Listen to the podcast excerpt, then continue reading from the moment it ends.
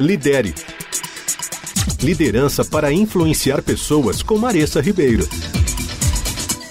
É sabido que algumas pessoas lidam melhor com conflito que outras, mas todos nós, sem exceção, passamos por conflitos na vida e por momentos em que é necessária uma abordagem assertiva para que todo mundo cresça. E isso é algo que se pode aprender, mas infelizmente, se você não concordar com isso e não desenvolver suas habilidades nessa área, você pode destruir relacionamentos e até a sua carreira. Tanto se evitarmos demais quanto se enfrentarmos demais e de forma exacerbada, a gente pode perder. Alguns pesquisadores da Universidade de Colômbia mediram cientificamente algo que muitos de nós provavelmente já vimos acontecer.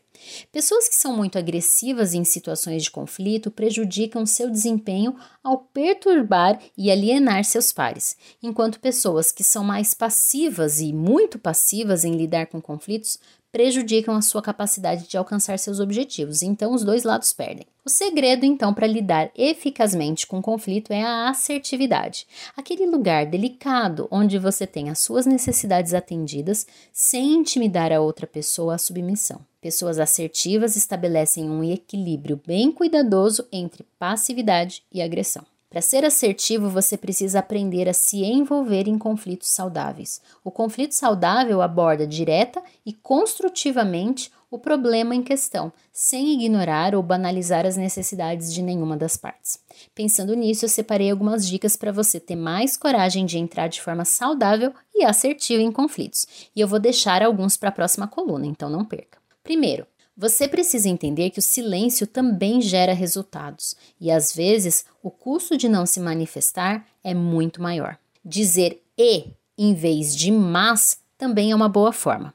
O mas é uma conjunção adversativa e é usada para transmitir ideia de oposição ou adversidade, ou seja, já apresenta um confronto para quem está te ouvindo, enquanto o e expressa adição e dá ideia de construção conjunta. Por exemplo, em vez de você dizer, vejo que você quer usar o dinheiro do budget para marketing, mas acho que a gente precisa fazer uma nova contratação. Ao invés de fazer isso, fale. Vejo que você quer usar o dinheiro do budget para marketing e eu acho que precisamos fazer uma nova contratação. Depois daí, você vai conseguir explanar melhor as suas ideias sem resistência. O terceiro ponto é Use hipóteses ao invés de afirmações. Por exemplo, sua ideia de um novo produto não vai funcionar porque você ignorou como a equipe de vendas opera. Nossa, isso soa bem agressivo, né?